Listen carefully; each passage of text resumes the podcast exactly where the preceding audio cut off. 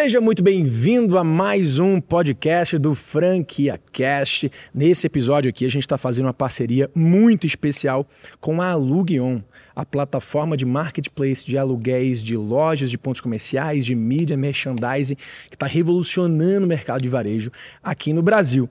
E a gente tem como dois convidados especiais do episódio de hoje, a Magali, que é sócia diretora do grupo AD de MOL e também idealizadora do Aluguion, e o Mit, especialista em NFT, especialista em Web3, especialista em metaverso.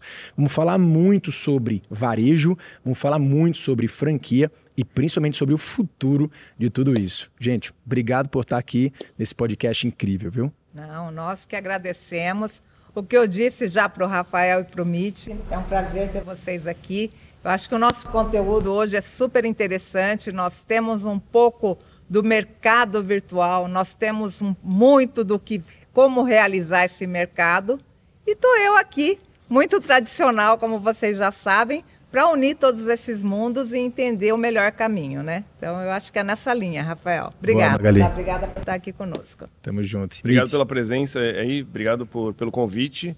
Eu acho muito legal a iniciativa, principalmente por trazer essa questão do digital e de tecnologia também. Porque acho que o varejo sempre foi uma coisa muito tradicional zona, né?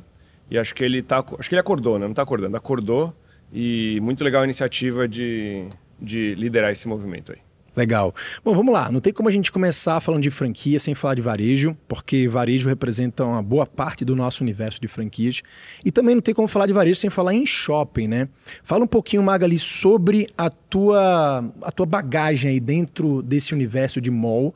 É, e por que que você idealizou essa plataforma, a Lugion, que é uma plataforma incrível? Que tipo de solução você já enxergava no mercado? Para depois a gente ir para essa questão do futuro, né? Que eu acho que é onde o Mitch vai entrar bastante. Não, não, tá certíssimo.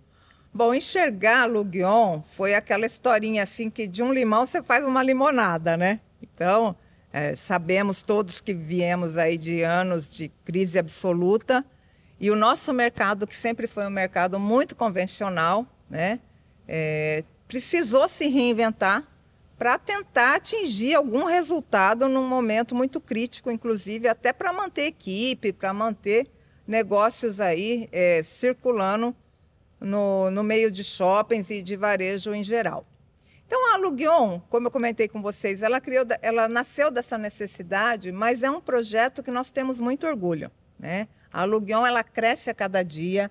Eu estava falando um pouco com o Rafael aqui, a aderência de boas franquias é, por quê? Porque eu acho que gente boa com negócio bom é a fórmula, tá, pessoal? Então, assim, eu quero ter parceiros, quero ter pessoas do nosso lado que entendam muito bem do seu negócio.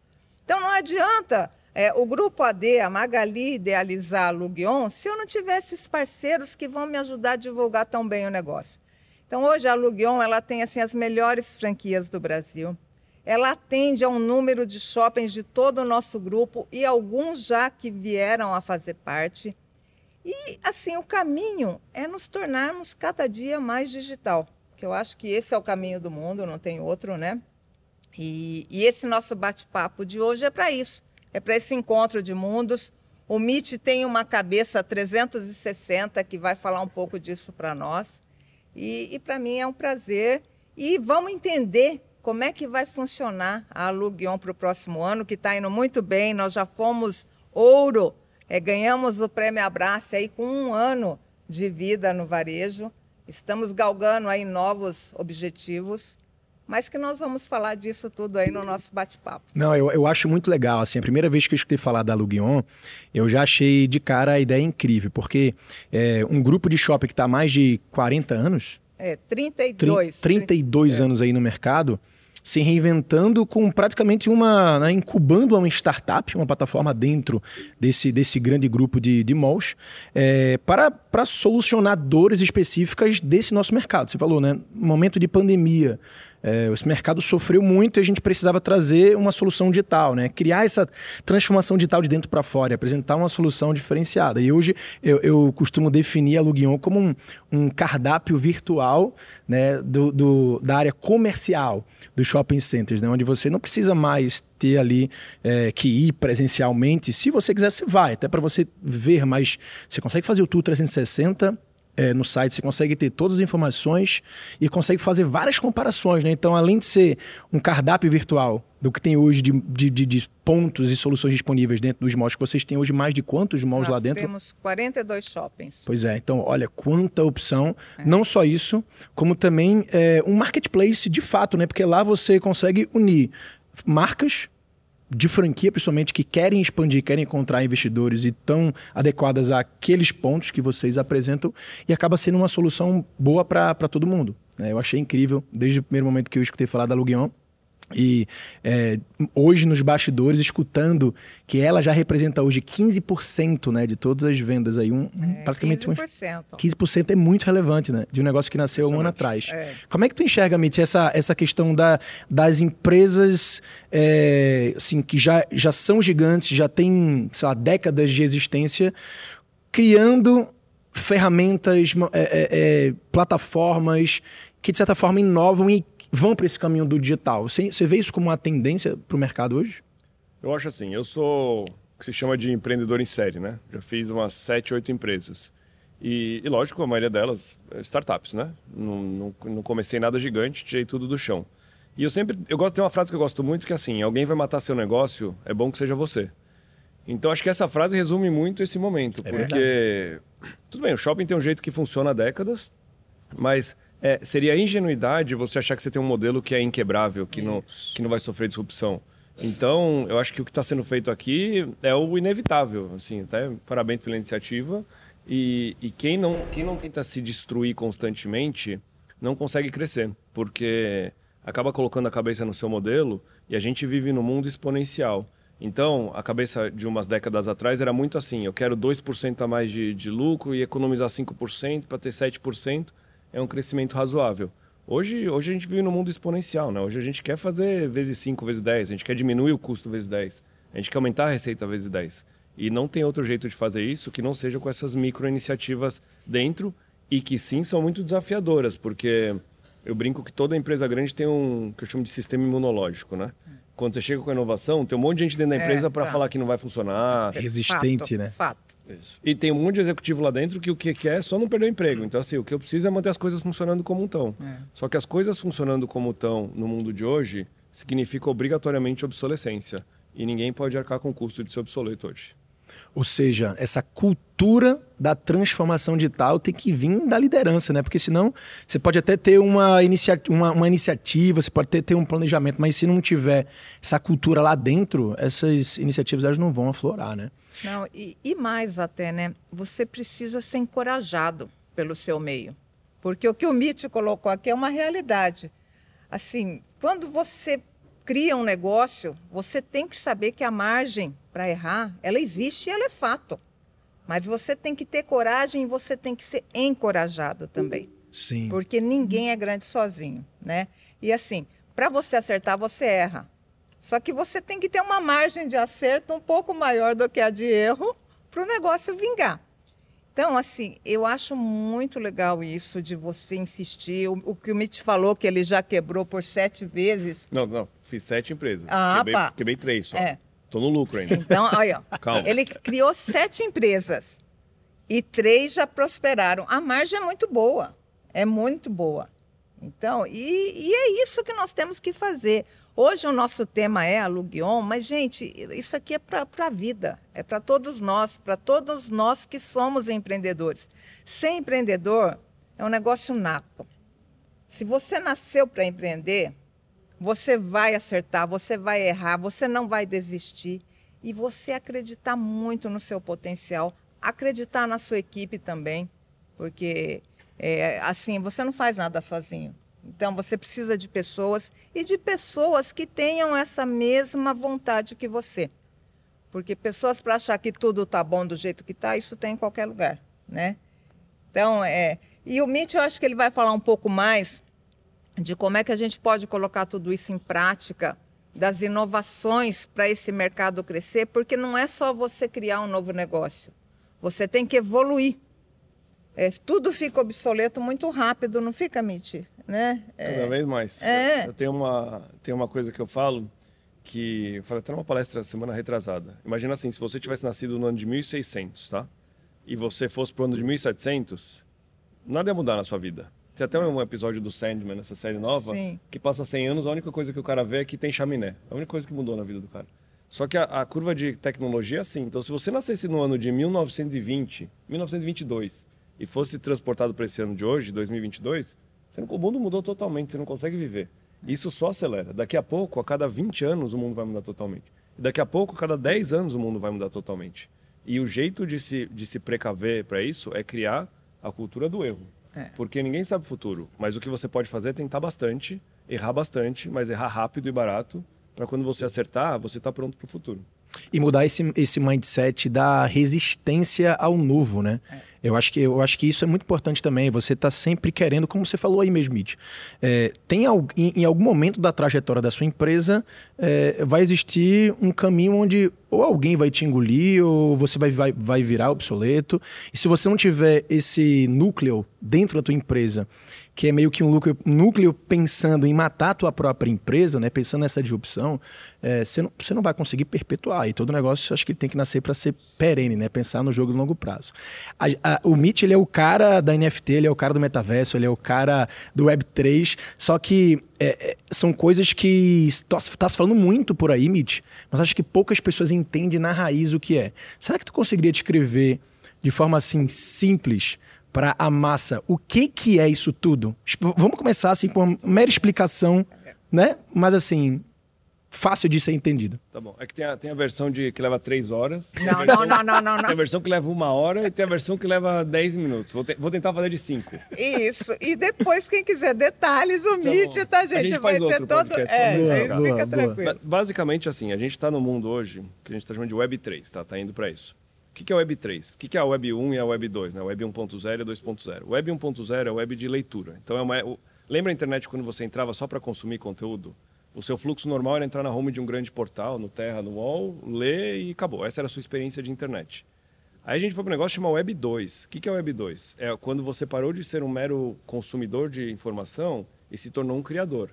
Então hoje você entra para ver as coisas que as outras pessoas estão produzindo, né? A gente, eu não sou jornalista, mas vai ter algumas pessoas aqui que estão em casa estão vendo o que eu tô falando aqui.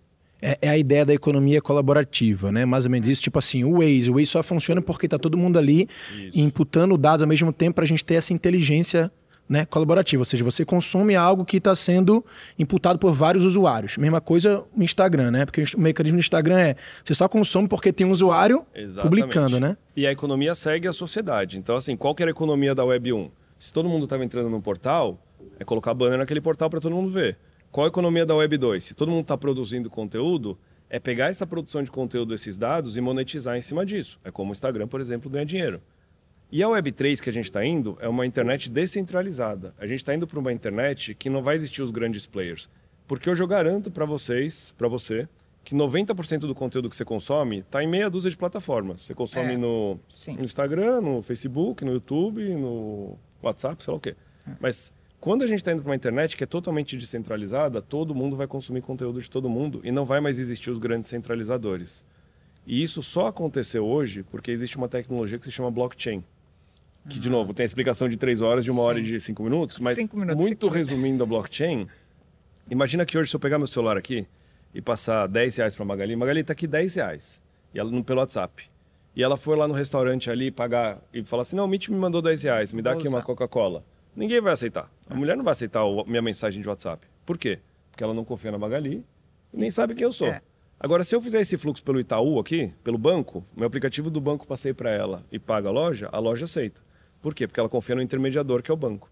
E hoje tudo é a confiança no intermediador. O banco, o cartório, lá, lá, lá. A blockchain, muito resumidamente, é uma tecnologia que você grava informação em dezenas de milhões, centenas de milhões de computadores do mundo inteiro.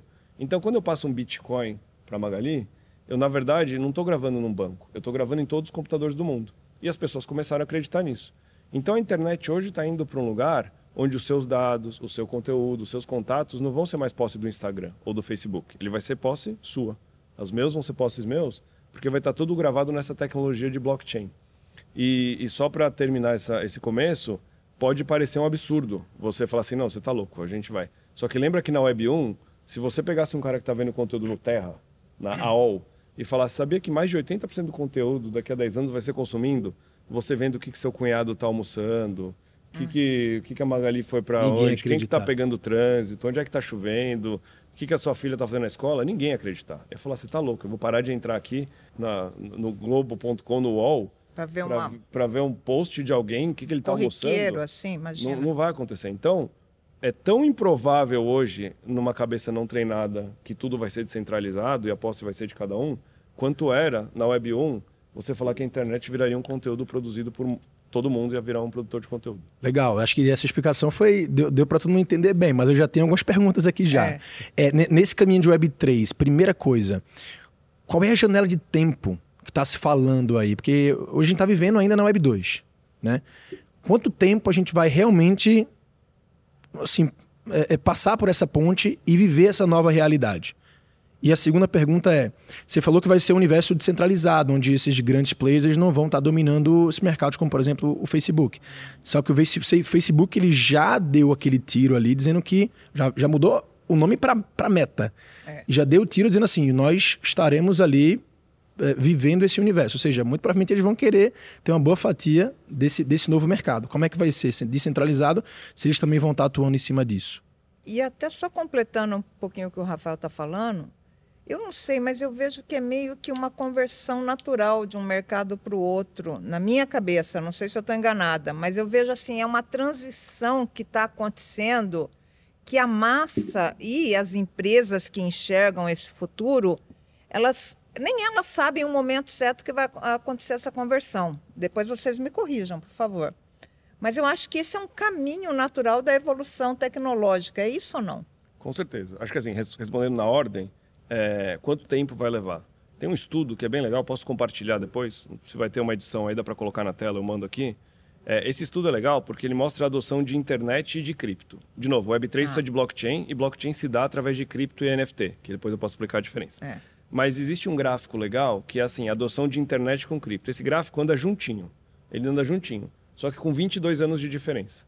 Então hoje, a gente está na internet de 2000. E assim como na internet de 2000, hoje a gente está falando, ah, era uma bolha, estourou, Bitcoin estourou, não sei o quê. Eu tenho um artigo muito legal desse ano que eu sempre mostro em palestra também, que é assim, com milhões desistindo, a farsa da internet finalmente, a bolha da internet finalmente está estourando. E aí no meio do texto o cara fala, vocês realmente acharam que as pessoas parariam de ler jornal para consumir conteúdo nos seus computadores?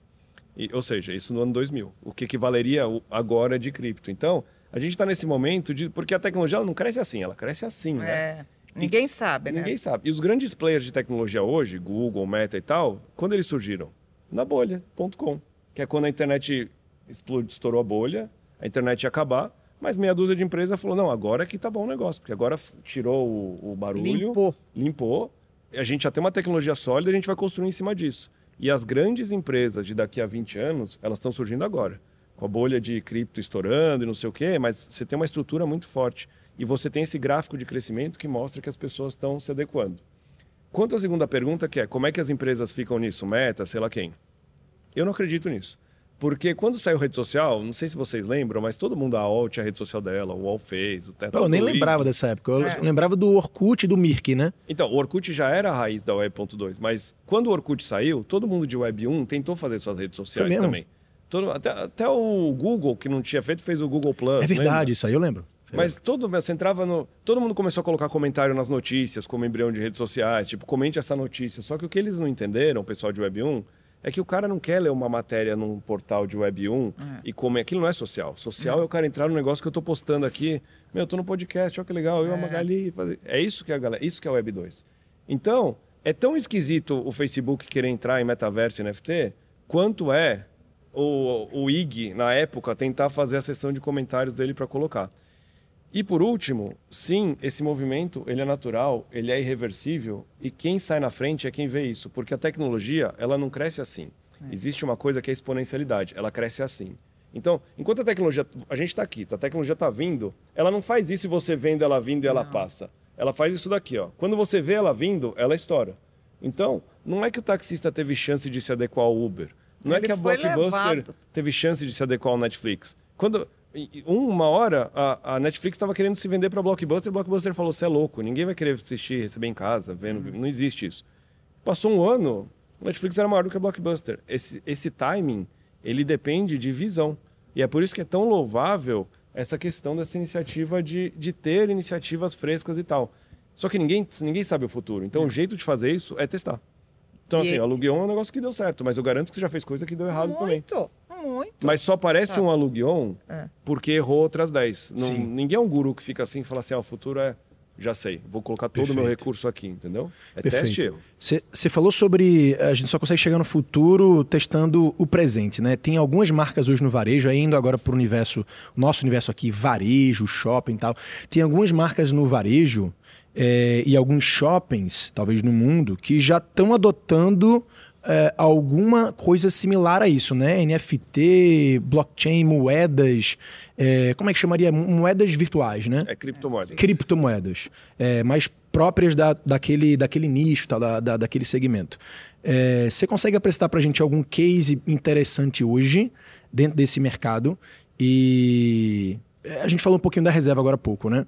Acho que, acho que a gente consegue falar um pouquinho mais sobre cases atuais que realmente são sinais do que pode vir lá, lá no futuro, não necessariamente que isso já é o futuro. Eu acho assim, acho que tem, como a gente estava falando antes, eu acho que tem duas grandes coisas que estão sendo feitas agora que são importantes. A primeira é o uso de dados pelo varejo físico e pelo shopping, que é até uma conversa que eu também estou tendo com a Magali, que é uma coisa super importante. Por quê? O mundo digital, ele é todo permeado de dados, né? O que você é recomendado, se você esquecer uma compra, que mídia que te impacta depois de sei lá o quê. Todo mundo sabe hoje que você fala um negócio perto do celular, no dia seguinte tá ali um anúncio para você comprar um negócio. E o varejo físico não acompanhou isso, por N motivos, mas já passou do tempo. Assim, hoje qualquer shopping center ou loja tem ou deveria ter um cadastro do seu consumidor, que é o tal do first party data que a gente chama, e tem mais do que condições tecnológicas de ativar isso. Ativar isso como? Mandando um push segmentado quando o cara entra no mall, o cara passando na frente de uma tela, a tela mostrar um conteúdo que ele quer comprar, é. mandando uma recomendação de compra de uma loja quando é aniversário de alguém que ele conhece. Isso já acontece no digital. Por que, que o shopping não faz isso? Então, existem shoppings grandes testando todas essas pecinhas, né? Cadastrar, identificar, uso de inteligência artificial, mandar push, impactar com tela. E, e eu acho que tem um movimento grande que é juntar tudo isso numa solução única para Shopping do Futuro. Gostou desse Não, nome? Eu adorei. Vamos usar esse nome? Qual, qual, qual é o shopping? Se você fosse pintar agora um shopping do futuro, como é que você descreveria esse shopping do futuro, Magali? Esse shopping do futuro, ele tem toda essa praticidade ele tem esse paparico ao cliente, porque não adianta, nós somos virtuais, nós somos tecnológicos e tal, mas nós somos humanos. E assim, tudo isso que o MIT está desenvolvendo e que eu quero muito para todos os nossos shoppings e para os nossos negócios, nada mais é do que me tornar o cliente preferencial. E é isso. Nenhum de nós quer ser mais um no mundo. Acabou isso, acabou, gente. Ou você faz um diferencial no seu tratamento, no seu direcionamento, e muito do que o MIT está colocando aqui, eu acho assim extremamente bom e importante, porque eu costumo dizer que hoje, se você quer ter um artigo de luxo, você tenha tempo. Porque assim, você pode ter mil coisas, você pode ter bens materiais, você pode tudo. Mas você ter tempo é um artigo assim que você só conquista com toda essa praticidade que, por exemplo, o MIT está querendo colocar aqui para nós e que eu acredito que vai ser um sucesso e que nós vamos absorver e que é uma osmose isso. Mas essa osmose só acontece para os que enxergam, sabe? Porque às vezes você começa a colocar toda essa ideia e tal, e muito dessa ideia nós vamos ter que filtrar, né, para ver o que de fato vai funcionar. Mas nós precisamos de cabeças pensantes, que no final de tudo isso aqui, quem vai ser o melhor beneficiado é o nosso cliente, que é, tem que ser preferencial. Então, o shopping do futuro é um shopping de preferências, sabe? É, o cliente vai usar esse shopping por quê? Não é porque é mais um shopping, é porque lá ele é importante. Lá ele é personalizado como cliente. Ele entra nesse shopping, seja via virtual, aluguion, ou seja via física, quando ele for fazer uma visita, quando ele for almoçar, quando ele for ao teatro e tal. E quando ele pisar nesse shopping, já tem um diagnóstico completo dele. É isso, Mitch? É isso aí. E, e, essa, essa ponte do digital e do físico, ele é super importante. Porque, assim, o digital ele é muito atrativo, né? Uma coisa que sempre me perguntam é essa questão, o metaverso vai existir ou não? E o que eu sempre respondo é, o metaverso é irreversível, a, a digitalização da experiência. Porque, eu não sei, vocês já tentaram tirar uma criança do Fortnite? Não sei se já. A, minha, a minha mais velha tem seis anos e eu sou que nem você, assim. Eu evito a exposição à tela o máximo possível, pelo menos até onde der, né? Pois é. Mas assim, pega quem tem, sei lá, um filho ou um sobrinho de 10 anos, sei lá, um neto, filhado, qualquer coisa, 10 anos. Se esse moleque tá no Roblox, no Fortnite, tenta tirar ele. Você não consegue. Ele só sai porque alguém manda ele tirar. Se você pegar um menino jogando, ele nunca, ele nunca chega no momento que ele fala, ah, cansei de jogar. Eu quero ir jogar bola na rua. Não existe isso. Você precisa tirar isso. Por quê? Porque o mundo digital ele é super recompensador. O mundo, o mundo físico ele não é tão agradável, porque a gente é um ser que evoluiu na frustração. E isso é bom. Então eu chego para cá, eu atraso, eu peguei trânsito, é, o meu café estava frio de manhã, o despertador não tocou, meu filho ficou doente. Então, assim, só que essas frustrações constroem o ser humano, porque o mundo não é 100% agradável. Ele é frustração, e quando vem o prazer, o prazer é ótimo, né? Que é a descarga de dopamina e serotonina no cérebro, ok. Quando você está num joguinho virtual, você abre o jogo, não sei se vocês jogam, mas você abre. Depois eu vou falar assim, do meu mundo metaverso, mas pode contar. Ele fala: Bem-vindo, mestre, não sei o quê, vamos ver se você sabe construir um castelo. Aí você aperta, seu castelo ficou lindo, tá aqui 10 moedinhas. E você, e você é tudo o que você quiser dentro disso. Então, esse mundo constantemente uma, é, causa uma descarga de hormônios de prazer no seu cérebro. Mas isso não é feliz. preocupante, Mitch? Ultra preocupante, porque o mundo normal ele passa a ser ruim. Por quê? Você dá para você ver isso. O jovem hoje não consegue lidar com frustração. Por quê? Porque ele vive num mundo que não tem frustração, que é o mundo online. Então, quando a pessoa fala, ah, o metaverso, mas isso não vai passar, falo, não, não vai passar. Tenta tirar uma criança do Fortnite, do, do Roblox, e você vai ver se vai passar. E hoje a gente cresceu o quê? Jogando bola na rua, a gente cresceu brincando. Então a gente vê que aquilo não é saudável. Só que pensa que quem tem 12 anos hoje é o pai de daqui a 15 anos. É. E quando o filho dele estiver jogando aquilo, ele não tem a referência do quão prazeroso é o offline. Ele vai ser muito mais tolerante com o tempo de tela do filho dele do que a gente é com os nossos. E isso só vai piorar. Então vai chegar um ponto que o tempo de tela é o convencional. Se você pensar bem, existem várias tecnologias que para a gente, por exemplo, olhar para VTV. Na minha época, para minha, minha, minha avó, era difícil ver TV. Tipo, não, você está muito tempo na TV. Hoje já é difícil um pai que fala para o filho que ele está muito tempo na TV. Daqui a 10 anos vai ser cafona você falar para o seu filho que ele está olhando demais para a tela, porque tudo é tela. Então, eu acho que a função do varejo hoje é se tornar um varejo de experiência, que consiga mostrar o valor da experiência física para essa juventude. Meu filho, por exemplo, ele gosta de, no, no fim de semana, ele gosta de ir no shopping porque ele quer ir em loja de brinquedo, porque ele quer tentar montar Lego, porque ele sabe que está tendo a troca de figurinha, porque ele Isso. sabe que, que lá, lá, lá, lá, que está tendo teatrinho e não sei o quê. Então, eu incentivo muito essas coisas, porque o ser humano ele não precisa ser incentivado por quem é instintivo, ele precisa ser incentivado pelo que não é. E é. o instintivo é você ficar no mundo de eterna gratificação. É aquela coisa, né? Não existe placa de limite mínimo de velocidade, porque seu instinto é correr, né? Não existe lei para você não doar, existe lei para você não roubar, porque o instinto é tomar do outro. Então, é ultra perigoso isso. E eu acho que tem um papel aqui do varejo também de se tornar um ponto de experiência física, porque vai ser o contrabalanço da experiência digital pura. Eu gostei muito da, da, definição que você trouxe de metaverso, né? A digitalização da experiência. E a gente que vai para esses eventos internacionais de varejo já há tanto tempo, NRF e tal, é, a gente escuta muito falar que o papel do shopping é ser um hub de experiências, porque já, já passou a época do shopping ser um centro comercial. Que hoje você consegue fazer pesquisa, fazer compras em toda a conveniência da sua casa, se você quiser somente ter né, a posse de um item que estaria numa loja de shopping. Então o shopping ele, ele já inverteu esse papel dele já há um tempo, pelo menos de sei lá, uns 4, 5 anos atrás, e entendeu que ele precisa ser um hub de serviço, precisa ser um hub de experiência, ele precisa ser ali um hub de comunidade, é, mas que agora com essa nova pegada tecnológica, é, tem que ser tudo isso e ainda integrando no mundo digital. Né, Magali? É, você consegue ver assim essa união do Não. metaverso, por exemplo, com o shopping? Eu consigo, vivo, e em breve nós vamos ter aí mais um lançamento. Não vou falar muito desse projeto, até porque ele não está 100% pronto, mas é, é, é uma evolução muito natural. E essa maneira como vocês colocaram, nós temos que levar todo esse serviço, toda essa experiência e esse novo mundo para os nossos operadores, para os nossos lojistas que ainda são muito convencionais, que ainda são da tela de TV, entende? Então, cabe a nós, é uma responsabilidade profissional, inclusive, você ficar alavancando esse mercado. Porque senão nós vamos nos estagnar. E aquilo que você disse, né, Mitch? Para o pai é, de daqui 20 anos, vai ser muito normal ele estar tá no mundo tecnológico com o filho dele porque ele viveu aquele mundo. E para nós do shopping center, da mesma forma. Daqui 20 anos, vai ser muito normal nós sermos 100% tecnológicos, o que não vai nos impossibilitar de ser ainda melhores no físico. Por quê?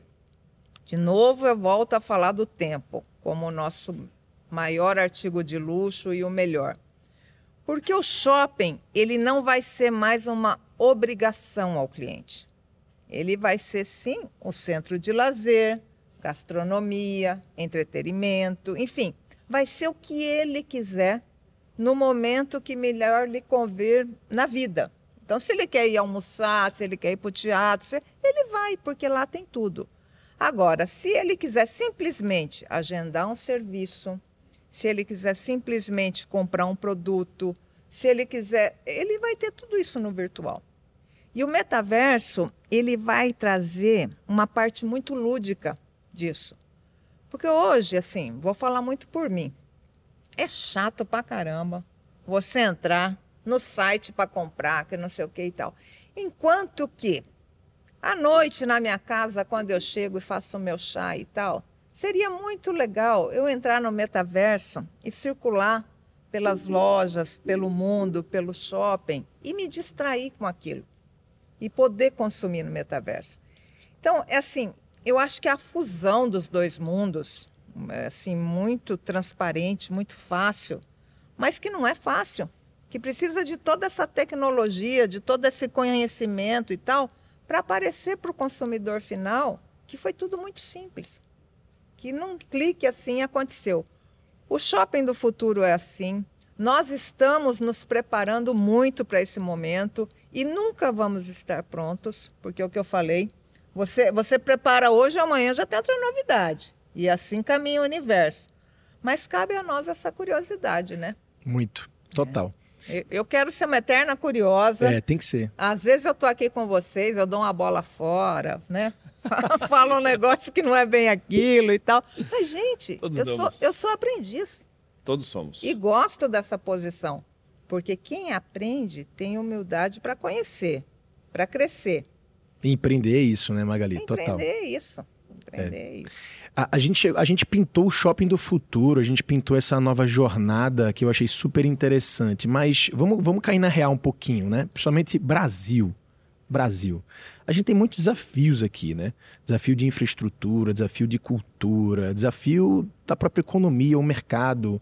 É, se esse novo cenário, até nos Estados Unidos e na China, por exemplo, que é um. Pô, a China ela, ela fez o leap the frog, que a gente chama, né? Eles saíram de moeda física já Total direto pro, pro digital, né? É, são países, é um país ultra digitalizado. É, ainda não está acontecendo tudo isso que a gente está pintando agora lá. Quais são os reais desafios que vocês enxergam aqui para o Brasil, dentro das relações comerciais, dentro da cultura que a gente vive hoje, de realmente viver essa nova transformação? Bom, posso falar um pouquinho? Por favor. Assim, eu costumo dizer no, no meu grupo e falo para todos assim, que a nossa maior qualidade é a resiliência, né?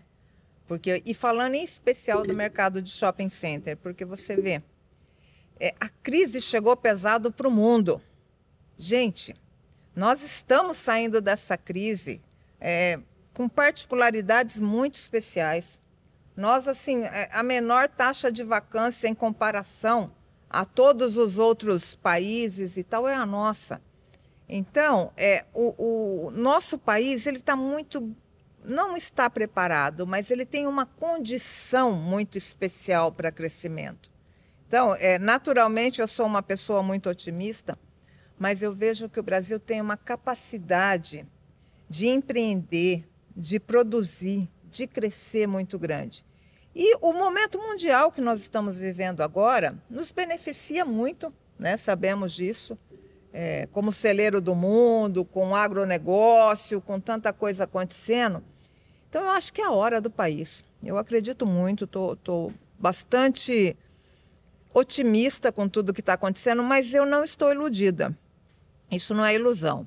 Eu acho que a gente tem uma capacidade muito grande e o que o que falta para tudo, para o nosso país explodir e com ele ainda mais o varejo, é, é um pouco mais de organização, talvez, é, foco, mas que isso nem, nem somos nós, nós somos assim engrenagem do meio, né, gente? Nós somos engrenagem do meio.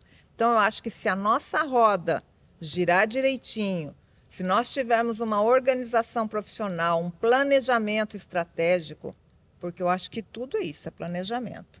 Eu acho que a gente tem muito para crescer e cabeça pensante é o que não falta, né? Verdade. Então, eu acredito muito no nosso país e muito no varejo brasileiro. Boa. É, além dessa, desse lado pessoas, da liderança empreendedora, é, desafio tecnológico, me indo agora para a tua área, tu, tu vê realmente que assim podem existir barreiras tecnológicas, talvez de infraestrutura, não sei, que façam com que o Brasil ele não se adeque a essa realidade? Ou você acha que a gente está bem páreo aí com o restante do mundo? Não, eu, eu acho que a gente está bem páreo. A state of art aqui não, não é tecnologia de ponta, mas não precisa para resolver os problemas que a gente tem, porque a gente não está falando de coisas muito elaboradas, né? Quando eu falo, por exemplo, o que, que eu acho a base de todo shopping deveria fazer agora antes de qualquer coisa? Data Foundation, conseguir capturar os dados e os dados, os dados do consumidor deles. Como é que pode. Uh, vamos, é. vamos para a prática, assim. Qual seria um exemplo? Meu, você pode. Cada vez que você tem um evento no shopping que tem uma fila, aqui numa fonte de dados gigantesco. Cada vez que o cara compra uma coisa numa loja e você pode dar 5% de desconto em troca no cadastro dele, é captura de dados. As farmácias já estão fazendo isso que nem louco, né? Você é verdade. comprar um chiclete sem dar o seu é. CPF. É verdade. Mas o, a, a cabeça devia ser toda isso, porque o importante é você ter, ter essa mudança e ver o poder de tecnologia e dados. Porque o brasileiro, ele não é um cara que é difícil de aceitar. Olha o Pix, a velocidade que popularizou é. o negócio. Nossa senhora, verdade. menos de dois anos, né? É. Pois é. O brasileiro gosta de inovação. Ele gosta até de falar que ele está usando uma coisa é nova. Verdade. É. Só que existe um meio termo do, do Brasil que precisa ser é, agilizado. E aí até uma mini crítica aos shoppings, mas que... Não a você, tá? Os outros shoppings. Não, não, fica tranquilo. Mas é porque as empresas precisam abraçar essa tentativa do, do erro, sabe? Que é o que está sendo feito aqui. Elas precisam testar, elas precisam inovar, elas precisam colocar para fazer, porque senão elas vão ficar para trás. E não tem solução disso. Então, assim, na prática, eu não vejo nenhuma barreira tecnológica. Eu acho que, por exemplo, os shoppings já deveriam estar cadastrando todos os clientes deles. Todo mundo dentro de um shopping, a gente vai sair aqui no shopping, você vai ver. Qualquer pessoa que você pegue tem alguma coisa que, se você oferecer para ela na hora certa, pelo preço certo, ela compra. E ela vai sair desse shopping sem comprar. E isso está onde? Está nos dados dela. E você já tem hoje algoritmos de inteligência artificial super especialistas nisso. Quando você abre seu Spotify ou seu YouTube, que você vê um vídeo que você nunca pensou que você gostaria, ele está lá, é esse algoritmo funcionando. Quando você abre o TikTok, que é ultra nocível, ele vê o que. É. Ele sabe mais do que você gosta do que você é mesmo. mesmo. Cara, é impressionante. ele te suga assim, né? Você pois é. entra é. no TikTok, ele já automaticamente dá o play e te suga. Porque o algoritmo do TikTok, ele não é baseado no que você fala que você gosta, no que você dá like e tal. Porque isso pode ser manipulado. Sim. Você pode dar um like no post da Magali só porque você quer falar para ela que você está vendo as coisas dela, mas você não gostou realmente disso. E a mesma coisa com qualquer um. Agora o TikTok, ele pega que vídeo você viu, que vídeo você voltou, quanto tempo você viu, para onde você estava olhando. Então, essa tecnologia ela existe já, senão não existiria o TikTok. Só que ela não é aplicada no varejo. Então, todos os dias você tem um monte de pessoas saindo do shopping descontentes porque não compraram o que queriam, ou nem sabiam o que queriam, a gente podia ter oferecido, e ela não foi simplesmente porque o shopping não está pegando o dado dela e colocando um algoritmo para prever isso para ela. Então, e, e, assim, nada do que eu estou falando é do outro. Existem coisas do outro mundo que eu posso falar, tipo, putz, pegar blockchain para descentralizar os relatórios. Não estou nem chegando aí. Você está falando do primeiro é, passo, é, né, que precisa ser dado, né? Meu, cadastra a Magali quando ela entra no shopping e usa esses algoritmos para colocar. E o que eu vejo muito shopping fazendo, quando quer ser moderno, é assim, putz, coloquei um analista de BI para analisar os dados. Meu, não funciona. O cérebro humano é ultra limitado e enviesado para essas coisas. É, eu sempre dou esse exemplo. Pega um taxista e dá todos os dados de trânsito da cidade para ele na hora. Você acha que ele é, calcula melhor não. do que o Waze, o caminho? Não, Ele não calcula, porque não adianta. E pior que tem ficar... taxista que é, que é teimoso, cara. Que acha. Meu Mas Deus vai passando, do céu. vai passando. Cada vez eles vão é. perdendo. Mas quando você pega. E assim, às vezes eu chego em shopping e ele me senta com um carinha lá, não, esse é o nosso analista de BI. Ele, eu falei, você está falando que esse carinha aí consegue prever o que todas as pessoas, a um milhão de pessoas que entram nesse shopping todo mês, ele consegue prever o que cada pessoa tem o desejo de comprar agora, por que valor e a que hora. Ele não consegue, é mentira. Ele pode ser a pessoa mais inteligente do mundo, ele não consegue fazer isso. E, de novo, eu tô, assim, scratching the surface. Tô pegando a coisa mais básica que os shoppings deveriam estar fazendo, que qualquer e-commerce mais ou menos que você entrar online já faz. Então, e daí pra, meu, você tem um mundo daí para baixo, sistemas de loyalty, estruturas de NFT, estruturas de, de inteligência artificial para predição de comportamento, não só para compra, mas para segurança, limpeza, tem um monte de coisa. Mas é, quando você fala de barreira tecnológica, ela vai existir lá na frente. Quando a gente já tiver cortado todo esse mato alto e, e precisar daquele ganho incremental de 2% é. ali, que precisa do 5G instalado, sei lá, pô, Mas beleza. é muito mais aí, lá na frente. É, aí a gente conversa de limite. Mas hoje é uma questão de... E a mentalidade do shopping, do varejista, porque assim a tecnologia existe e o público brasileiro é ávido para consumir tecnologia. O que falta é dar esse negócio na mão. E, de novo, a maior prova disso é a velocidade de adoção do Pix, a velocidade de adoção do TikTok, a velocidade de adoção de aplicativo de delivery de comida. Todas essas coisas no Brasil, ó, da noite pro dia. É. Só que falta o shopping ter essa cabeça e entregar isso para esses caras, entendeu? Ou seja, a tecnologia já está pronta, o consumidor já está preparado, o que está faltando mesmo é a iniciativa. É, é só isso. Boa. Iniciativa empreendedora aí, só isso. É isso. Então, é, existe muito, e, e, assim, e se libertar da cabeça de fazer as coisas do jeito passado. Tem uma frase que é assim, ó. Quem acha que é caro a inovação é porque não conhece o preço de ficar obsoleto. E é isso que eu vejo hoje no varejo, entendeu? Então, assim, ah, isso é arriscado. Isso... Lógico que é arriscado, lógico que é caro. Porque Sim. você quer inovar. Pega qualquer empresa gigante de tecnologia, você acha que não foi arriscada? Você acha que não foi cara? Total, você acha total. que não foi disruptivo? Foi tudo isso. Mas é isso que constrói o futuro não ficar parado esperando o seu negócio morrer. É, bora falar um pouquinho. Uh, eu gosto de ir muito para prática, assim, porque eu sou um cara muito prático. Bora falar um pouquinho sobre cases reais de empresas que deram esse passo de inovação. Né? A gente tem aí a Lugion, né, vindo do, do, de, um, de um grande passo de inovação bem legal. É, mas o, o que mais que vocês conseguem enxergar hoje dentro do mercado é, de case? A gente falou aqui rapidinho antes sobre é, reserva Starbucks, mas se, se cada um quiser trazer um case interessante para o pessoal poder saber, eu acho que seria legal. Você começa Bom, eu? Não, não pode, não, pode. Eu acho que essa parte de tecnologia você domina até melhor que eu. É, mas o, o, que eu enxergo assim como case, não, não quero me referenciar a alguma marca, não. É, mas é, são muitas dessas empresas que pensam à frente sabe, do, do nosso dia a dia. Então, eu não quero, porque a gente tem muitos parceiros. Eu acho assim que o nosso grupo, agradeço a todos, inclusive, vocês fazem toda a diferença. Estava falando, inclusive, dos parceiros de Aluguion, que são marcas importantíssimas para até para o nosso posicionamento de mercado. Mas é, eu entendo isso, que são essas pessoas impacientes, esses empreendedores inquietos, que ficam constantemente querendo criar, né? E, e eu quero dar meu parabéns aí para vocês. Vamos continuar assim, que tem muita coisa para acontecer. Vou deixar o Mitch usar os exemplos, que quem sabe melhor disso do que eu é ele. Boa. Vai lá. Bom, eu acho assim, ó, acho que qualquer exemplo que a gente coloque, hoje em dia, a, a tecnologia é muito de, de, de erro, né, de teste, como eu falei. Então hoje aquela cabeça antiga de tipo, putz, fiz uma. Não é assim que funciona. Hoje funciona assim, eu vou pilotando e vou fazendo coisas. E os exemplos legais, eles são assim. Porque hoje ninguém precisa gastar 10 milhões numa iniciativa. Se o cara tem um dinheirinho, meu, vamos testar, colocar o pé na Web3, colocar fazer um NFT, colocar fazer uma estrutura de dados, colocar um algoritmo de predição, N coisas que você. Não é caro hoje você, você lançar um NFT, por exemplo, você como uma marca varejista? Não, super, super barato. Super acessível? Super acessível. Fala assim, não tem nenhuma marca que tem dinheiro para colocar uma loja no shopping e não tem dinheiro para lançar uma coleção de NFT. Olha aí. Não é, ah, é? é financeiramente impossível. Assim. A não, a não ser que eu seja muito ruim de, de economia e contabilidade, posso ser, mas não me parece palpável, tá? E a gente hoje, eu estou fazendo um projeto para sete marcas de varejo de NFT. E quando você fala de cases, você tem vários. Você tem o da reserva que você falou, a gente lançou o da Granado faz é, ah. um mês. E a Granado, uma marca ultra oh, tradicional. Muito. Sim. Só que, de novo, está testando e vendo lá na frente. Vai ser a maior NFT do Brasil? Não sei. Mas ela teve a visão de falar: meu, não posso ficar de fora disso. É. Porque daqui a um ano você fazer o seu NFT, por exemplo, vai ser que. Ou daqui a um, dois anos, vai ser que nem você falar assim: ah, vou fazer minha página no Instagram. Tipo, sério? Agora você, é. você desculpa, você vai ter uma página no Instagram, parabéns.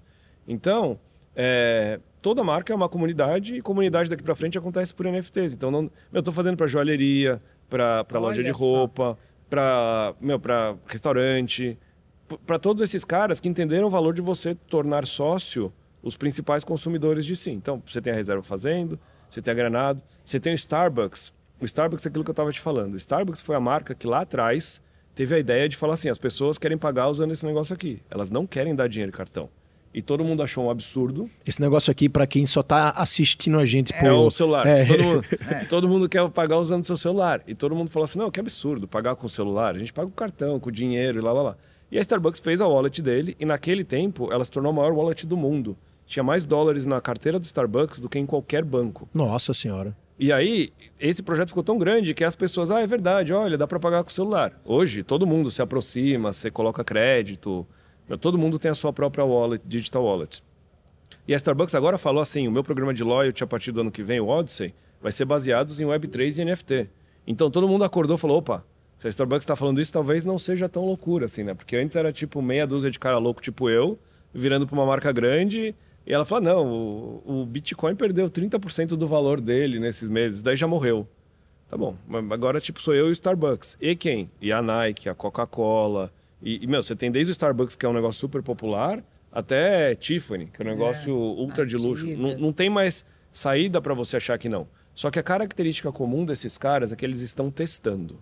E isso é a palavra-chave. Ninguém chegou e falou assim: eu vou desligar a minha loja, é. no, vou, vou queimar minha loja do shopping e vou fazer só uma loja no metaverso baseada em NFT. Não existe isso. Não. O, o caminho é uma amálgama sadia. Sim. Só que acho que a maior crítica que eu tenho hoje às iniciativas é o cara está muito aqui no físico, né? E muito receoso de, de arriscar isso daqui. Porque ele tem o, me, o tal do medo de errar, que é inerente a, a, ao mercado mais tradicional. Então, é, parabéns às marcas que estão arriscando. Né? se tiver alguém que está assistindo a gente aqui, uma dessas quase 100 marcas aí parceiras da Luguion, que são marcas de franquia, marcas que estão no mercado do varejo há muito tempo e que gostaram dessa ideia.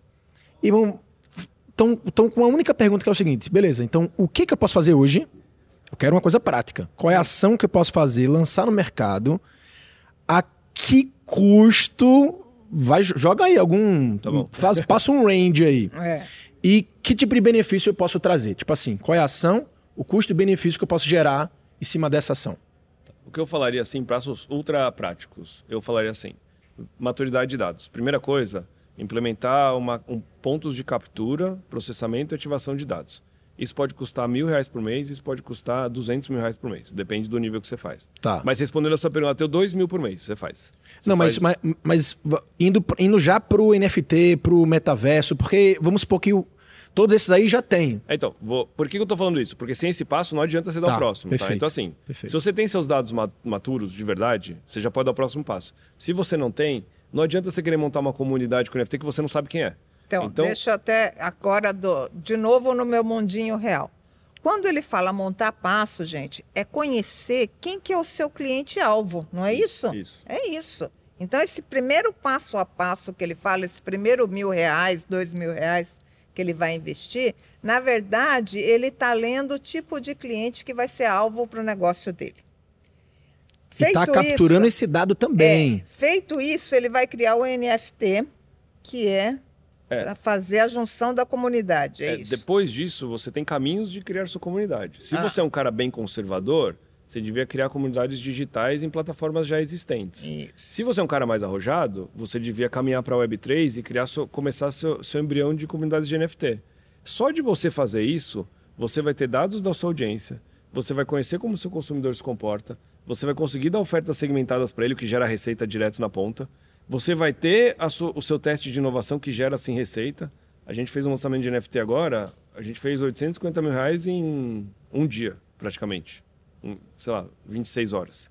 Então. Isso, isso através de venda do NFT. É, venda porque, de, de. Porque o NFT, o que ele tem três grandes fontes de renda. A primeira é, ele gera dinheiro na hora que você vende ele, porque Sim. a pessoa compra. Sim. A segunda é, que não aconteceu nesse caso ainda, mas vai acontecer, a pessoa por ter NFT e por ter benefícios na sua loja e comunidade, ela começa a comprar mais de você é, e trazer fideliza, amigos. Fideliza, né? O problema é fidelização. Você fideliza só que de verdade, porque o cara é seu só. Não é que é a fidelidade que você tem que ficar dando desconto todo dia pro cara ir lá. Sim. É uma fidelidade que assim, eu investi nisso, eu sou sócio dessa marca e eu vou trazer gente para esse negócio valorizar e vou usar meus benefícios. Quando você fala em ser sócio, você já falou umas três vezes já de ser sócio, mas é uma sociedade, é, é uma representatividade de uma sociedade, né? É, imagina que o NFT é como se fosse uma joia de um clube. Isso. Isso. Ah, um clube. perfeito, beleza. Então, assim, você pode ir lá. No... Eu jogo golfe, por exemplo. Eu Sim. posso ir em qualquer clube de golfe e lá pagar para jogar. Perfeito. Mas na próxima semana eu vou escolher. Agora, se eu comprei a sociedade de um clube. Eu quero mais vou é que toda valorize. Semana, eu quero que valorize. Eu vou levar meus Perfeito. amigos para lá, porque quanto mais gente jogar, mais valoriza o meu campo. Eu vou cuidar da graminha que cortou o negócio, porque eu quero que ela fique bem. Perfeito. Eu realmente me torno sócio daquilo. E o terceiro ponto é. De- se você fez isso bem feito, quando esse NFT troca de mãos, você ainda ganha uma comissão dessa troca. Isso. Então, você pega aqueles NFTs, tipo aqueles Bored Apes lá, aqueles macacos que são famosos, que quando o cara compra por 4 milhões, o cara ganha 10%, ele ganha 400 mil no bolso dele. O que, que ele faz com esses 400 mil? Ele, Reinveste. Ele monta uma festa que só entra quem tem um macaco e É, com um monte de no- celebridade. No próprio NFT, não Aí é? ele aumenta o valor daquele negócio, porque quem tem fala, meu, olha que legal, eu Sim. comprei esse negócio porque eu ia ganhar, sei lá, um moletom, tô dando um exemplo aleatório, e agora eu tô indo numa festa com esse monte de celebridade aqui legal. E aí o cara posta, e todo mundo, meu, como é que você entra nessa festa? Com esse NFT aqui. Então, se você alimenta isso, você faz uma real comunidade. E você não depende do Instagram, do alcance orgânico de Instagram, de dados do Google que você vai pegar. Não, você tem a sua comunidade na sua mão. E, e para finalizar, assim, por que, que o dado é tão importante? Porque a gente vivia no mundo de third party data. Que se você queria segmentar alguma coisa, bom, você trabalha com internet, você sabe bem disso. Você queria fazer um público, você ia lá no Instagram, no Facebook fala, quero falar com pessoas de 20 a 30 anos que torcem para o Flamengo e são do Rio de Janeiro e blá, blá, blá, blá, blá. Isso está cada vez mais restrito. Por quê? Porque está cada vez mais caro. Quem compra clique na internet sabe que o preço está decolando. E porque você tem um negócio que chama legislação. Você tem hoje a LGPD que não deixa mais você ficar compartilhando dados livremente. Então, qual que é a grande corrida das marcas hoje? O tal do first party data, que é você não depender do terceiro para te falar quem é o seu consumidor de 30 anos que torce para o Flamengo. É você ter isso dentro de casa. E como você tem isso dentro de casa? Cadastrando e dando benefícios, interagindo e lá, lá, lá. E de novo, o meu exemplo da farmácia. Você vai comprar um chiclete, o cara pede o seu CPF. E se você fala que você não vai dar, ele fica bravo ainda. Porque a meta do carinha do caixa ali é colocar comportamento de compra de CPF para dentro. Porque assim, quando você está saindo, ele te dá aquele papelzinho, ó. Nossa, você não está precisando desse negócio aqui? E você olha e fala, putz, é verdade. Nem eu sabia que eu estava precisando, Não, vou e você instiga o seu consumidor, o seu cliente, sem ele se sentir abusado. Pelo contrário, ele, se sente privilegiado. É, ele se sente Sim, privilegiado, porque ele fala, nossa, é o que ele está me conhecendo, sabe o que eu preciso. E isso é muito legal. E eu acho também, é, Mitch, voltando só a falar um pouquinho do TikTok, que eu acho que o TikTok também é isso, de você não impor nada a ninguém. Mas, de repente, quando eu tenho um tempinho para dar uma olhada no TikTok, tem tudo o que eu gosto de ver ali. Como é que pode isso? Aí eu vou lá no da minha filha e falo: Você está vendo isso? Ela, não, não tem nada a ver comigo isso. Então, essa personalização de cliente é, é o diferencial muito grande e que eu acho que é o caminho que o NFT vai ser de fato. É, é uma moeda o, o NFT? O que que. Fala assim com de uma maneira mais fácil de cinco minutos, entendimento. É, a dos cinco. Mas fácil, fácil. Falamos da blockchain, o grande cartório da internet que anota tudo, certo? Sim. Cada vez que você grava uma coisa na, na blockchain, você está gravando um token. É como chama isso? Sim. Token. Então, assim, se eu gravar que, que sei lá, se tem um Bitcoin, eu estou gravando um token, que é um Bitcoin. Se eu gravar Um que ele tem... registro. É um registro, isso. Regi... Boa. Um Um, token é um registro. registro na blockchain, tá? Esses tokens, se eles são fungíveis, o que, que é fungível? Fungível é que nem o ouro. Você pode pegar uma barra de ouro, você pode derreter ela em duas, tá? Cada um tem metade. Você Mas pode juntar elas, cada um tem uma. Podemos dividir em três, cada um tem o terço. Se eu te... Ou dinheiro. Se eu te der uma nota de 10, você me dá 10 de um, tranquilo. Petróleo, qualquer coisa que é fungível. Tem coisas que não são fungíveis, tipo um Picasso. Se eu pegar um Picasso É e cortar único. em três e cada um tem, Acabou. nenhum de nós tem um Picasso. É, acabou. E, e se você tiver um Picasso e tiver um Monet, e a gente trocar, por mais que eles valham a mesma coisa, a gente não tem a mesma coisa, porque cada um é único. Então, quando esse registro na blockchain é fungível, ele é uma criptomoeda. Ele é um Bitcoin, ele é um Ethereum, um Solana, um Polygon, sei lá o quê. Quando esse negócio, quando esse registro na blockchain, ele não é fungível, ele é um NFT, um Non-Fungible Token. Porque ele é tá. único. Ele Então, é assim, se eu fizer esta caneca aqui e guardar ela, ela não é fungível. Você não pode comprar um centésimo dessa caneca aqui e falar que eu comprei esse um centésimo e a gente tem a mesma coisa. E gente não tem, separadas. porque essa aqui tem o.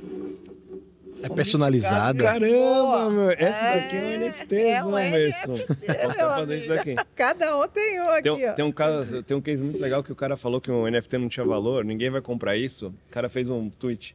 Aí um cara pegou o tweet dele, transformou no NFT e ganhou dinheiro. Nossa senhora, não. Muito Aí, bom essa. Essa foi boa demais. Então, é, o NFT, ele é esse registro, né? E, de novo, quando ele não é único, ele é uma criptomoeda, porque você não tem diferença de um Bitcoin para o outro. Sim. Todos eles são, são Bitcoins. Tá. Então, acho que deu, deu uma boa aula, não foi? Não, eu acho, né? Explicamos será que o, bem. Será que o pessoal vai entender essa linguagem? Eu procurei, assim, sempre puxar para uma. Não. mais popular, Nosso mais trabalho, fácil. Magali, o nosso O Meet trabalho não, não vai. é invisibilização de tecnologia. Tem que Tem, ser. tem uma frase do Disney que é muito bom que ele fala assim: qualquer forma suficientemente avançada de tecnologia é indistinguível de magia. É. Então, pro Tem- cara tem que acontecer. O cara tem que estar andando no shopping E tem- falar assim: nossa, Nossa. olha, é verdade, olhar na tela, eu tava precisando daquilo, esqueci, vou comprar. É, E não sabe tudo o que E depois aconteceu que ele bastidor. saiu, ele recebe um NFTzinho aqui na, na carteirinha dele que pipoca e fala: olha, agora eu tenho uma vaga perto da porta porque eu venho bastante nesse shopping. Eu só vou vir nesse Olha, shopping agora. Eu só vou vir aqui. Então, tanto é que o Starbucks que eu falei não tá chamando de NFT, tá chamando de stamps. É. São selos. Selos do Starbucks. Porque eu não quero explicar pro cara blockchain, o É, registro. quer facilitar Então, isso meu, tudo. Você vai ganhar selinhos aí na sua, na sua wallet no celular. Então, a tecnologia tem que ser invisível. O cara não sabe. Eu falei do TikTok, né? Qual que é a diferença do TikTok para o algoritmo do Instagram? O Instagram ele considera o que você fala que você gosta. Ah, eu gosto dessa banda, então vou mostrar essa banda. Eu gosto desse influenciador, vou mostrar. O TikTok ele nem pergunta o que você gosta. É. Ele fica mostrando coisas e quando você vê, por exemplo, eu, o meu TikTok fica mostrando coisa de mágica. Eu não É. quero falar que eu gosto de mágica, mas eu vejo aqueles caras escondendo. Você para dois minutinhos mais naquela. Isso. Eu Aí sei. ele entende esse negócio. Mas assim, se ele me per... ele não pode me perguntar. Ele tem que fazer o negócio acontecer. Eu sempre falo que você quer conhecer alguém, olha o TikTok da pessoa, porque ali é o É mesmo. o, o É, que as é, pessoas é falam, fato. não é o que, ela, o que elas É, acham, porque tem um monte de de, vi- de vieses. Você vê a pesquisa eleitoral que aconteceu ontem, Pois né? é. Pergun incentivada, a pessoa fala uma coisa. Na hora ela faz outra. E a mesma coisa. Pega a pornografia. Pornografia, sei lá, é quase 80% do consumo de, de energia elétrica mundial de internet. Cada cada fala. 10 pessoas. Ó, aqui a gente tem, sei lá, 10 pessoas. Oito pessoas aqui consumiram pornografia ontem. Quem aí consumiu pornografia ontem? Ah, ninguém, Ninguém. né? Imagina. Então tem alguma coisa errada. É. Ou a gente não sabe calcular energia elétrica, ou a gente está mentindo. É. Só que quando o cara, putz, vá, sei lá, eu consumi, eu olhei, não falei, mas na hora que vem aqui eu, eu fico um tempinho a mais. E o TikTok pega esse um tempinho a mais e fala: esse cara gosta disso, e porque ele gosta disso, eu vou vender isso daqui para ele. E é por isso que é tão poderoso. Por isso que é muito mais fácil você sair do Instagram do que sair do TikTok. Sim, é verdade. Nossa Venenoso. senhora, que aula. É por isso que existem profissões hoje só focadas em hacking, né? Growth hacking, biohacking, a ideia de você hackear o pensamento humano, o comportamento humano, ah, é- é- o consumo, é o que vai é o que vai ditar aí a a tendência do futuro, né? De consumo do futuro. É, historicamente, vou falar um negócio meio polêmico aqui, tá? Mas historicamente, você sempre atribuiu ao livre-arbítrio um monte de coisas que você faz, né? É, que nós quanto estamos mais- deixando de ter. Quanto mais a ciência evolui, mais ela descobre que o livre-arbítrio é uma construção humana também, né? Você pega estudos, por exemplo, é, um bem famoso é assim, um juiz da, da sentença de condicional, 20% a mais se ele faz depois do almoço do que antes do almoço. Sim. Por quê? Porque ele está com fome antes, É, está sem ele quer carboidrato, o cérebro dele pensa diferente. Também, não, não, tô bravo e não sei o quê. É. Você toma café, você decide diferente de se você não tomou café. Então, mas todas essas coisas é demais para o nosso cérebro processar. Agora, uma máquina, um algoritmo, ele processa isso muito bem. Ele pode cruzar. O cara saiu do- da cafeteria no shopping agora, então ele está mais propenso a comprar tal coisa, É. que nenhum analista de BI olhando planilha do Excel no- sentado no computador vai achar. E, e é esse o passo que eu falo que tem que dar, sabe? Eu, acho que o varejo tem que deixar. Funcionou muito bem até agora, mas hoje o mundo não funciona Não mais daquele funciona. jeito. Então, é necessário esse passo. Meu, e a tecnologia está aí, é, é acessível, é barata, é rápida. Tem plataformas no-code agora, que você nem precisa de programador para colocar. É, é assim, é apertar um botão e, e ver a venda Instalar aumentando. Só que, de novo, existe um sistema imunológico. Imagina o papel do, do, sei lá, do gerente de marketing que fica fazendo campanha. Se ele descobre que se ele aperta um botão, o negócio faz campanha que converte mais que a dele. É ruim, né? É péssimo. Então, mas é, aí vem é, a ameaça humana, que até eu conversei um pouquinho com o Rafael antes aqui, falando até um pouco do nosso trabalho comercial. Que você tem que ter uma sabedoria para você introduzir é, o virtual, o tecnológico, Tem. sem você afetar o outro lado, Tem. sabe? Então aí está a elegância que nós falamos, é, o comportamento, porque senão você agride, Você entra quadrado no negócio, sabe? Você não é bem aceito pela sociedade. Você é visto assim como uh, um desumano. Um iconoclasta. Não... Exatamente. É. Então, é, é, cabe uma elegância, uma sabedoria para ir fazendo essa transição de uma maneira que quem está recebendo os benefícios e, na verdade, está sendo usado como cobaia para um avanço tecnológico, agradecer. Porque o mundo é assim. Nós somos uma evolução constante. Agora, nós temos que saber que isso vai acontecer de qualquer maneira e quem estiver empurrando a massa para frente tem que fazer de uma maneira muito elegante, com sabedoria, Gentil, com né? disciplina e com gentileza. Boa. Boa. Porque o que, o que aconteceu com a Luguion foi, foi muito disso, né? Muito Qual, acho que assim, as iniciativas digitais, é, muitas vezes, elas representam ameaças para um modo operandi tradicional, né? Quando vocês lançaram um marketplace que apresenta já de cara soluções de pontos comerciais, já com informações, em tese vocês estão é, é, em tese, né? Concorrendo com o mercado Físico. comercial é. físico. Ou tradicional. É, a mesma coisa aconteceu com o e-commerce é, dentro das redes de franquias, onde o franqueado se sentiu muitas vezes no começo, no começo, né? Lesado porque ele não, não passava por ele, aquela venda daquele e-commerce. Às vezes o cliente daquela loja decidiu não mais ir naquela loja comprar porque tinha a comodidade do online. E aí o que, que grandes franqueadores fizeram? Os mais inteligentes, não, peraí. aí é, já que a gente percebe que aquele cliente é cadastrado, aí tem que ter dados, é tem que ter essa inteligência. É. Vamos trabalhar o omnichannel, mas o nosso franqueado tem que, tem que fazer parte disso, porque é um cliente dele. E a gente pode até utilizar o estoque dele, a gente pode utilizar os vendedores dele para unir ainda mais, né? para completar ainda mais essa relação comercial. É. Chegar mais rápido, ser mais personalizado. É o lado humano. Gente, não adianta. Tecnologia existe, evolução existe mas o lado humano tem que andar junto, sabe? Não adianta, nós podemos ter um milhão de robôs e tal, mas se não tiver o Meet aqui para falar coisas interessantes para nós, se não tiver o é Rafael... É verdade, é muito mais gostoso é? escutar o Meet falar Lógico. do que perguntar para Alexa. Alexa, o que é um NFT? É, não, baixa a bola, vamos assim equilibrar né, todas as nossas atitudes, Sim. porque eu acho que essa é a fórmula do sucesso. Boa. Muito é? bom. Muito bom. A gente passou uma horinha já aqui, passou rápido, não, não foi? Uma horinha já, né? Foi uma hora já. Nossa, foi uma hora mesmo. Eu acho que tá ótimo aí. Eu acho que a gente tem um conteúdo legal. Se vocês quiserem falar mais alguma coisa. Eu, eu quero deixar para vocês darem. Uh, uh, Magali, por favor, fala um pouquinho. Se o pessoal estiver em casa e não conhecer a Luguion, como faz para conhecer? É, o Meet também, um pouco do teu trabalho. Acho que vai ser legal, pessoal. Até as redes sociais que você está hoje bem, bem ativo também, né? Tá bom. Não, então, é, como é, vocês são os nossos convidados para esse café, eu faço questão que o MIT fale um pouco para o nosso público. É importante também que você deixe os seus contatos aqui, tá porque o MIT, assim, ele só nos acrescenta, tá? E depois o tá Rafael tá também. E tá por bom. fim, eu só tenho a agradecer vocês. Ótimo. Bom, obrigado pelo convite. Foi super legal. Obrigado, Rafael, também. Acho que acho que se organizou de um jeito que deu para passar bastante conteúdo em muito pouco tempo. Eu achei que tinha passado 15 minutos. Que bom. Mas tudo bem. É, como eu estava falando, vim mais por causa da, da Magali me convidar, porque ela tem essa visão de varejo, mais esse varejo com inovação, né? E não necessariamente tecnologia, mas inovação. Porque quando a inovação tem um negócio legal que quando ela acontece, ela puxa quem não inovou ainda. Então, deixa de ser um negócio estranho de outro mundo e passa a ser, pô, aquele cara está fazendo, talvez eu possa ir também. E nessa puxada que acontecem as coisas fantásticas, né? Se você pega as redes sociais de hoje, que a gente falou bastante aqui, olha como eram as primeiras, né? Até convido, acessa a primeira página do Facebook da vida para vocês verem. É, não dá para usar, é inutilizável.